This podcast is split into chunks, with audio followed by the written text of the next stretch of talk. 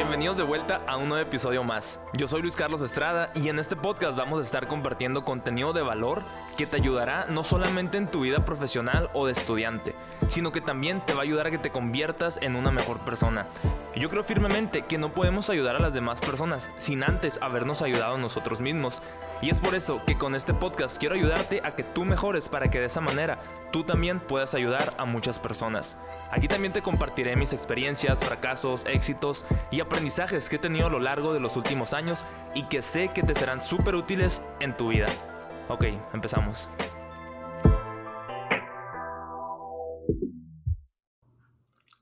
Hey, ¿cómo están? Bienvenidos a un nuevo episodio más de este podcast. Este es el episodio número 56. Y este episodio es muy especial y les voy a decir por qué. Porque este podcast se supone que sale, no se supone, sale cada jueves, o sea, cada jueves hay un nuevo episodio. Pero el año pasado, cuando recién empecé este proyecto en enero del 2020, el día de podcast era los miércoles. Entonces, durante 12 miércoles consecutivos, yo lanzaba un podcast de diferente tema. Y el miércoles número 13, pues ya había empezado la pandemia y se me acabó el material. Y ya, o sea, durante la pandemia lancé varios podcasts y todo eso, pero cuando me regresé, cuando me vine a Flagstaff por primera vez a, a estudiar la universidad, oh, casualmente fue un 5 de enero, sí, un 5 de enero de, de, este año, del 2021. Y dije, en cuanto, yo decía, en cuanto me vaya a Flagstaff, voy a retomar el proyecto del podcast, ahora sí va en serio, porque cuando estaba en Hermosillo, o sea, aparte que me da como vergüenza grabar porque, pues, no me gustaba que mis papás me estuvieran escuchando mientras grababa. Y no nomás mis papás, o sea, realmente si estoy grabando un podcast, pues no me gusta que nadie me esté escuchando porque pues está medio raro, ¿no? O no sé, al menos a mí se me hace medio raro. Como que es diferente a cuando hablas en público o algo así. Y sí, cuando me vine a Flagstaff, el primer día, en cuanto llegué, me acuerdo que estaba grabando el podcast, eran como las 12 o la 1 de la mañana ya, ya era muy noche.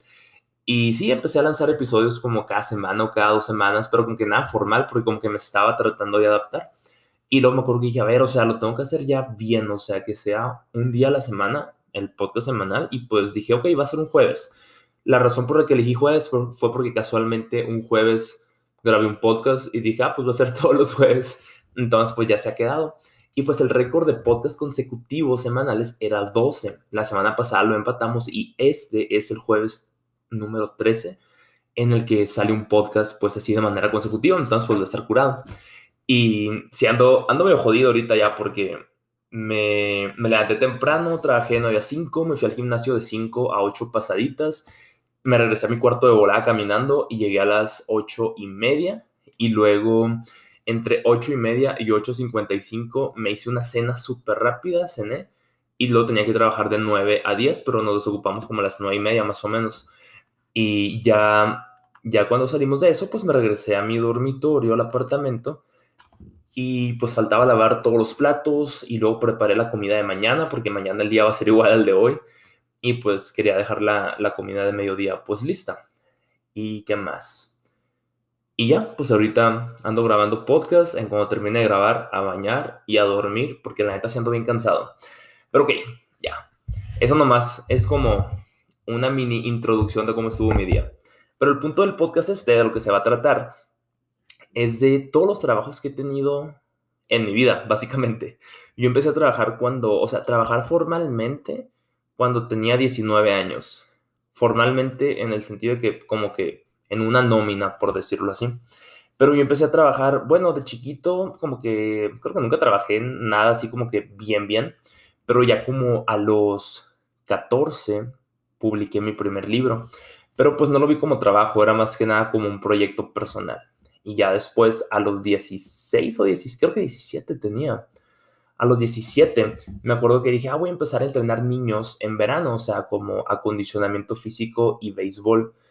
Y pues tenía dos alumnos nomás. Uno era mi vecino de enfrente y el otro era mi primo. Entonces, pues eh, a esos dos niños eran a los que, a los que entrenaba siempre.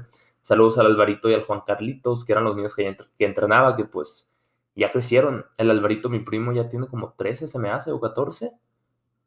Según yo, igual ya está más grande. y mi vecinito, el Juan Carlitos, ya tiene como unos 9, 10 años, yo creo. Pero pues yo lo, yo lo empecé a entrenar cuando él tenía 5 años. Entonces, sí, estaban muy chiquitos.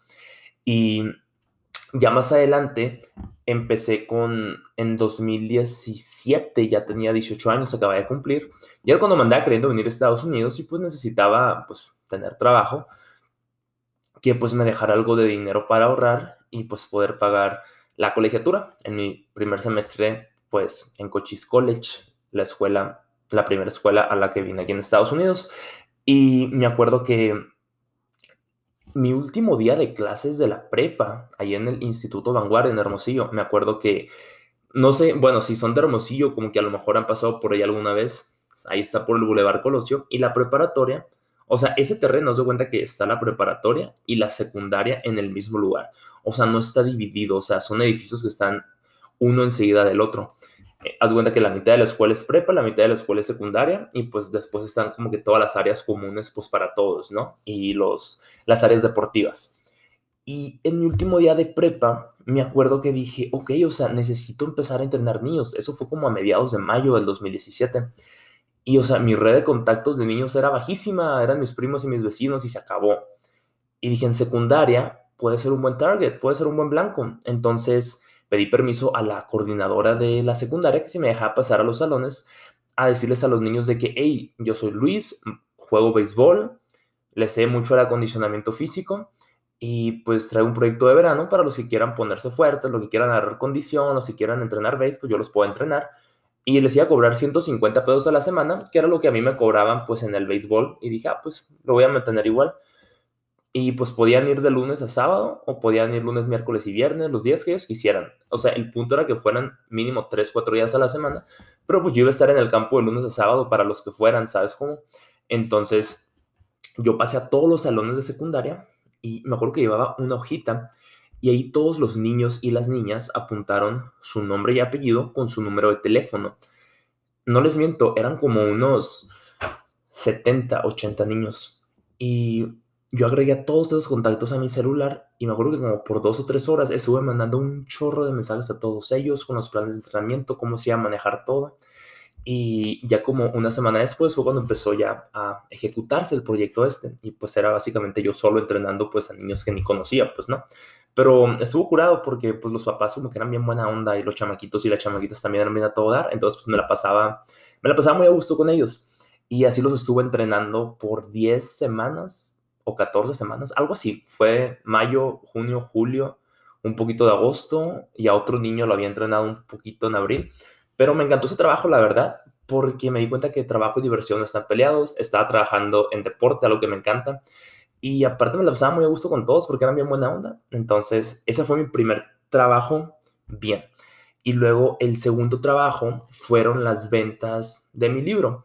En 2018 publiqué como que la nueva edición del libro que había publicado en 2014 y pues yo lo consideré como un trabajo porque me tomó un chorro de horas, o sea, la edición, el trámite de los derechos de autor, o sea, eran como que muchas cosas como que detrás del contenido del libro que ya ni me acuerdo yo creo, pero me acuerdo que consumía mucho, mucho tiempo y por las ventas del libro, andar vendiendo fuera de iglesias, andar vendiendo en los juegos de básquetbol, andar vendiendo, así como mucha gente vende dulces en las escuelas. Yo andaba en mi escuela vendiendo libros en Estados Unidos, pero como casi todos hablaban español, pues era fácil vender. Y, y sí, ese fue mi segundo trabajo. Y luego, mi tercer trabajo fue un trabajo de mentor. Ese fue mi primer trabajo formal. Pero realmente, pues, yo lo considero como que ya mi tercer trabajo, pero pues el primer trabajo ya formal dentro de una empresa. Fue en Cochise College, fue un trabajo que que me gustó un chorro porque teníamos una lista de estudiantes como de 140 o 160 y éramos cuatro mentores y no conocíamos a nadie. Pero nos estábamos memorizando entre nosotros nombres y apellidos de tanto que veíamos los archivos.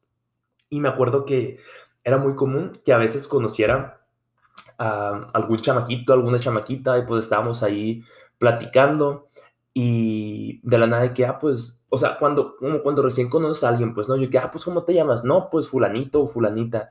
Y, o sea, yo de cura dije, a ver si les atinó su apellido, y les decía su apellido, y yo de que, ¿qué al caso que me conoces, Luis? Y yo que, pues, la neta no te conozco, le dije, pero, pues, estás como que dentro de la lista de los que nosotros somos, somos mentores, y a veces, pues, probablemente han recibido correos míos o de alguno de mis de mis coworkers y ellos de que, ah, pues sí, tiene sentido, pues no, sí he recibido. Y es como que la neta, o sea, no los ubico, o sea, como que las caras, no los ubicaba en ese entonces las caras, pero nombres ya, o sea, si tú me decías el nombre de alguien de mi lista, yo me sabía el apellido de tanto que veíamos los archivos. Pero sí estuvo muy padre. Una de mis mejores amigas también estaba trabajando conmigo, entonces pues nos las pasamos bien curado. Entonces, ese trabajo estuvo padre y ya después de eso, me acuerdo que en enero de 2019 empecé como el vicepresidente del Student Government Association de Cochise College, que es como si fuera la sociedad de alumnos básicamente. Yo me metí a ese trabajo nada más porque me han porque me iban a pagar todas las clases. Y dije, o sea, si me pagas todas las clases, me vale más, o sea, yo voy a trabajar contigo. Pues me agarraron, yo no sabía que se trataba el trabajo, yo nomás, literalmente, yo agarré ese trabajo por puro beneficio propio, aunque suene un poquito mal, pero pues es la verdad, o sea, me acuerdo que ya después que le tuve mucha confianza a mi supervisor, o sea, yo se lo dije así directo, que pues, la neta me encantó ese trabajo, pero pues yo nomás lo agarré por puro beneficio al inicio, la neta nunca creí que me iba a gustar tanto, y terminé dos años en ese trabajo, y, me encantó, la verdad. Estuvo padrísimo, mucha gente que conocí, mi supervisora súper a todo dar. Yo, yo estaba como que apenas mejorando mi nivel de inglés y me acuerdo que era súper paciente conmigo. Entonces, eso se me hizo muy padre porque había mucha inclusión. Ese trabajo me encantó, la verdad. Y después siguió el trabajo de Financial Aid, que puedo decir que creo que ha sido mi trabajo favorito, el trabajo de Financial Aid. El ambiente de trabajo era increíble porque era un edificio muy chico y está la persona encargada de Cash Office, está Financial Aid, que nomás éramos dos, mi supervisor y yo, y mi supervisora es mamá de un muy buen amigo mío, del Paquito. Ahí los de Cochis, pues lo conocen al Paquito. y, y estaba muy padre, pues. Y luego estaban los advisors, estaban los de admisiones, pero como que la oficina, ingaso, estaba padrísimo el ambiente, a mí me encantaba. Cumplía años alguien, traían pastel, bueno, llevaban pastel y las mañanitas, nos las pasamos bien curado, la verdad. Me encantó, me encantó ese trabajo. Y lo padre era que todos en ese trabajo, bueno, todos los clientes, porque era como que básicamente servicio al cliente. Y la mayoría de los clientes eran mis amigos. O sea, ¿dónde vas a encontrar un trabajo en el que el 90-95% de los clientes o personas que atiendes sean tus amigos y los que no conoces se terminan haciendo tus amigos? O sea, eso creo que dudo que me vuelva a pasar. Entonces fue algo que, que valoré mucho y la neta me la pasaba increíble en ese trabajo. Fue algo, fue un trabajo que me marcó, la verdad. De hecho, la oficina tenía, la tenía llena de, llena de fotos con mis amigos, con mis amigas, con los de la escuela. Estaba bien curado, la neta, porque como que puse el ambiente ahí en la, en la oficinita que tenía del, del Financial Aid. Y pues estaba curado, la neta, porque a veces incluso tenía fotos de que algunos viajes que habíamos hecho y pues nos iban amigos y que, ah, pues ahí estoy yo, decían, pues no, entonces eso estaba curado, la neta. Y luego otros dos trabajos que tuve, el sexto y el séptimo, fui Balchager y fui gym attendant, que es básicamente correbolas y ser el encargado del gimnasio. El de ser encargado del gimnasio fue nada más por tres días, pero pues estaba ahí dentro del, de la nómina, por decirlo así, porque me dijeron de que, oye Luis, pues ya van a entrar los atletas a, ya van a empezar los atletas a entrenar, necesitamos a alguien que cuide el gimnasio y básicamente nada más estar pendiente de, pues de que no se robe nada y pues nadie se roba nada en un gimnasio, pues no. Y, y sí, estuve tres días ahí, no fueron ninguno de los atletas, de hecho yo llevé como a dos, tres amigos ahí, y de que vamos, vamos al gimnasio, les decía, pues no, y era nada más tres horas por tres días. Entonces, básicamente, pues, y yo podía usar el gimnasio, era lo más padre, porque el escritorio estaba literal enseguida de, donde estaban todas las, todas las pesas. Y básicamente, pues me estaban pagando por hacer ejercicio, entonces estuvo muy curado ese trabajo, la neta, aunque fue por tres días. Y el otro de Balchager, el de corre bolas, fue un trabajo en el que me acuerdo que me dijo Marta, que ella era la, la que me ayudaba a mí con, con todos los procesos como estudiante internacional. Y me dice, Luis, ¿quieres generar un poquito de dinero extra? Y yo, claro, Marta, ¿qué hay que hacer? Y me dijo, pues que ocupó a alguien que sea correbolas. Me dijo, ¿quieres ser? Y yo, ah, pues todo bien. Era nada más durante octubre. Y eran como uno o dos partidos por semana. Creo que estuvo como cuatro o cinco. O sea, fue muy poquito, la verdad. Y nos dijeron, los juegos duran como dos horas, dos horas quince, algo así, pero les van a pagar tres horas. Y ah, pues va, hay que darle. Dijimos, pues no. Y me dice Marta, necesito que me consigas otras cuatro o cinco personas más, me dijo, porque mi jefe me está pidiendo que pues reclute a, eran como cinco o seis personas. Pues de volar les, marqué a mis amigos y a mis amigos de que, hey, jalan ser correbolas y pues como en media hora ya estábamos los seis completos y pues así fue el mes de octubre del 2019. Y, y hay una enseñanza que, que aprendo de todo eso, o sea, porque, ok, cuando estaba en Cochise, por ejemplo, como vicepresidente y más adelante estuve presidente de, de Student Government, o sea, está padre, o sea, me gustó mucho, pero el título que te dan es nada más un título, a final de cuentas sigo siendo Luis Carlos, ¿no? Y si soy correbola, sigo siendo Luis Carlos. Pero hay mucha gente como que les da en la madre en el ego de que a la madre, o sea, tenía un título bien fregón y ahora mi título es como que algo bien X, pues, ¿no? Y a mí como que, ah, pues ni al caso, o sea, la neta, puedo ser correbolas, puedo ser el vicepresidente de Student Government, la neta me vale más. Si hay trabajo lo voy a agarrar, o sea, luego los títulos no te la puedes creer tanto, la neta. Es un título básicamente que nomás lo ponen para hacerte sentir importante. Así que, la neta, los títulos no valen más en ese sentido. No me refiero a títulos académicos, me refiero como los títulos de las posiciones, por ejemplo, gerente de ventas, por ejemplo, presidente de la sociedad de alumnos, lo que sea. Son, son como etiquetas que, que te ponen a ti como empleado. Y la neta, no hay que tomárselo tan en serio. Ni lo que está muy acá, ni lo que está muy pirata a final de cuentas, son títulos que alguien inventó. Así de fácil, para describir tu trabajo. Y luego mi trabajo número 8, este estuvo bien curado, porque yo cuando estaba en Hermosillo, tuve que dejar de trabajar en Financial Aid porque como necesitaba tener una necesitaba tener acceso a un programa que me daba la información de todos los estudiantes del cochís, de todos los tiempos, dónde vivían, quiénes eran sus papás, cuánto dinero generaban. O sea, era un programa, o sea, se llamaba Banner, así como prohibido, pues, ¿no? Me imagino que por ahí va. Y porque prohibido creo que es band, no banner. Algo así, no me acuerdo la verdad. Pero era como que información muy, muy confidencial. Entonces, como estudiante, pues no me podían poner ese programa en mi computadora y yo trabajando desde Hermosillo porque tenía que estar en la computadora de la escuela. Y sí, de marzo mediados de marzo hasta agosto 2020, pues no tenía trabajo que me estuviera pagando. O sea, todo ese tiempo, pues no tenía nada de ingresos. Y no, no me dejaron regresar a trabajar a Financial Aid porque ese semestre no iban a contratar estudiantes. La razón era muy sencilla, la pandemia, no más por eso. Pero habían trabajos que se podían hacer en línea. Y dije, si son en línea, ya fregué, dije, o sea, porque pues estoy en Hermosillo, no podía estar en el Cochís, no podía estar en Douglas, en la escuela, porque los dormitorios estaban cerrados y todas las clases eran en línea.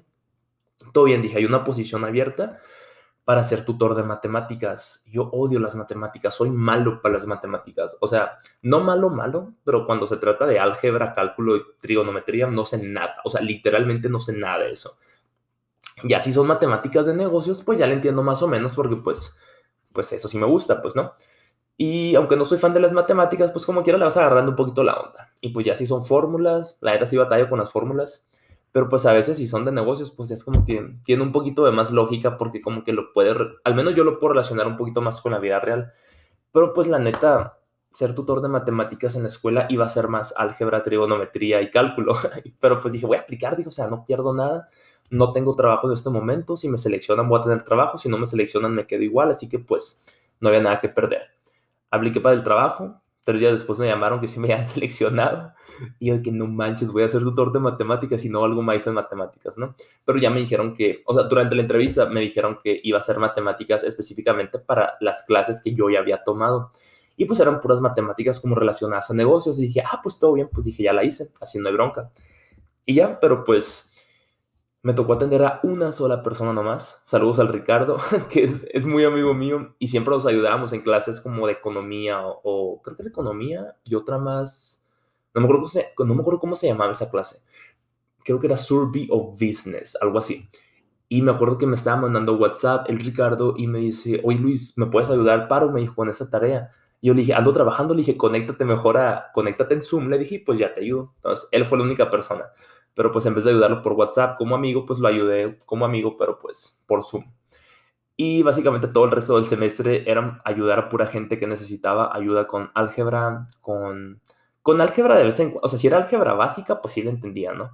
Si era álgebra ya como que más, más acá, pues no la entendía, la neta no la entendía y pues ya los otros tutores me ayudaban. Pero pues como que yo dando el extra, por decirlo así, porque pues no iba nadie como para pedirme ayuda en matemáticas de negocios, pues no, porque ya era más específico.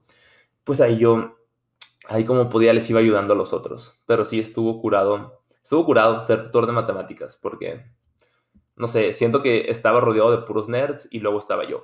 la neta, o sea, de que en el tiempo libre, cuando no había gente, pues en la pantalla de Zoom, los otros tutores se ponían a resolver ecuaciones y problemas y de que la madre, o sea, yo la neta o sea, muy a fuerza si le entiendo las ecuaciones fáciles que nos están pidiendo a pedir ayuda, pues no.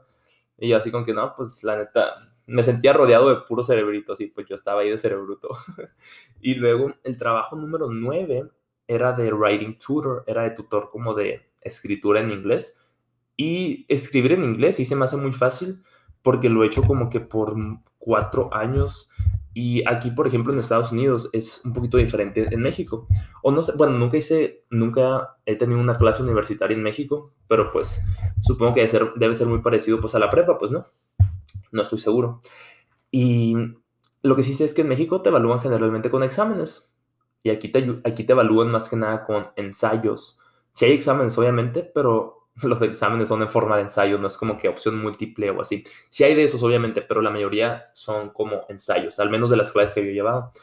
Y aparte, cuando yo estaba aprendiendo inglés, me tocó una maestra súper fregona, que era de writing, entonces pues aprendí a escribir muy bien en inglés, entonces pues ese trabajo me gustaba mucho porque lo podía hacer como que muy natural, entonces ese trabajo estuvo curado.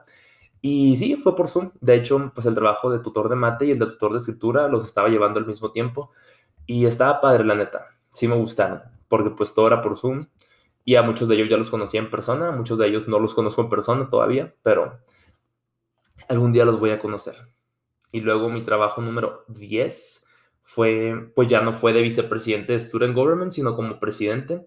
Y la neta estaba padre, o sea, porque era, era mucha responsabilidad, pero también estaba suave porque pues todos te conocían, te hacían el paro. Yo también podía hacer muchos paros y nada ilegal, o sea, nada como que, ah, pues va en contra de políticas, porque pues no, es como quemarte tú solo, pues no. Pero sí como, por ejemplo, no sé, es de que, oye Luis, ayúdame con algo así, o Luis, conoces a tal persona que me puede ayudar con esto, o cosas así, pues no. Entonces, pues estaba padre como que poder ayudar a mis amigos, o pues también a gente que no conocía, pero eran estudiantes de Cochise, y pues si son estudiantes de Cochise, como que automáticamente me caían bien. y sí, ese fue mi trabajo número 10. Y mi trabajo número 11 bueno, los enumeré nada más, pero básicamente eran cuatro trabajos al mismo tiempo. El de tutor de matemáticas, el de tutor de escritura, el de presidente de Student Government y este otro que era un fellowship. No sé cómo se traduce español fellowship, pero son, es como un trabajo más. La neta no sé cómo... Lo intenté traducir mucho durante ese tiempo, pero no supe cómo. Y era con el Campus Election Engagement Project, porque en 2020 pues estaban las elecciones de Estados Unidos para la presidencia, que pues eran las... Perdón, eran las elecciones federales pero también estaban las elecciones locales y las estatales, creo. Eran tres tipos de elecciones. Y pues me tocó estar como que junto con otra muchachita, éramos dos los que estábamos ahí de cochis en este proyecto, en este fellowship, como creando eventos a los estudiantes de Cochise y a la comunidad de Cochise County para que, como para alentarlos a votar, pero no votar nomás así, sino como que votar educadamente. Entonces hicimos un evento, por ejemplo, de cómo puedes votar antes, cómo te pueden mandar como que la boleta a tu dirección y pues que ahí votes y luego la mandas, algo así. ¿Y qué más? Ah, sí, también hicimos otro evento de cómo votar. Ahí sí batalló un chorro, la neta, pero pues la otra muchachita era ciudadana americana, no hablaba ni español, toda su vida la visto en Estados Unidos. Entonces, pues ella como que ya tenía un poquito más de conocimiento. Y los otros dos advisors que estaban, Jennifer y Andy, que eran los que nos ayudaban con eso, pues ellos ya sabían mucho de las elecciones, entonces pues siento que fue un trabajo en el que aprendí demasiado cómo se manejan las elecciones en Estados Unidos y me dejó bastante aprendizaje. Y la neta lo disfruté, estuvo curado hacer esos eventos porque todo fue virtual, pero pues eran con los mismos estudiantes de Cochise, entonces, y muchos eran nuevos, entonces también fue una forma como de conectar con otros, con otros estudiantes. Y luego mi trabajo número 12 ya fue cuando me vine aquí a la, a la NU, la Northern Arizona University, aquí en Flagstaff, y se llama Lumberjack Engagement Center. De hecho, todavía ando trabajando ahí, nomás que ahorita pues son vacaciones, ¿no? Nada más es durante los ciclos académicos. Y es un call center, en otras palabras. Al inicio, la neta, me acuerdo que el primer día que llegué a trabajar dije, voy a conseguir otro trabajo lo más rápido que pueda porque no me gustó, la verdad. No me gustó el hecho de nomás estar haciendo llamadas pero pues yo estaba muy agradecido por tener una oportunidad de trabajo incluso antes de comenzar mis clases, ¿no? Entonces, pues yo estaba echándole ganas ahí, pero sí, la verdad, apliqué para como otros 10 trabajos. Unos me los dieron, otros no me los dieron, unos los rechacé, otros nomás me batearon y pues a final de cuentas me terminé, me voy a terminar quedando en ese trabajo también porque me acaban de dar una beca y pues sí, la neta las becas son muy importantes y son muy útiles, entonces pues lo que sí me gustaba mucho ese trabajo, lo que me gusta es que no hay nada de racismo, son súper a todo dar, los managers, creo que ya lo mencioné en otro podcast, los managers, los coworkers, está, está fregón el ambiente, no las pasamos curado. Lo único zarra es que es medio repetitivo, pero pues no es como que son tantas horas, son como unas, eran como unas 10, 12 horas a la semana, no era tanto. Pero sí, ese fue otro trabajo y luego también otro trabajo, otro trabajo que tengo, bueno, que tuve este, este semestre pasado, ahorita no lo tengo, pero empezando el semestre voy a volver ahí, es en el, como en el escritorio principal, en el Information Desk de dos, de los dos edificios, no los más importantes, sino como me refiero no, no, no, no sé si los considero los más importantes, la verdad, pero sí son los edificios donde más gente hay. Uno está en el norte y otro está en el sur del campus.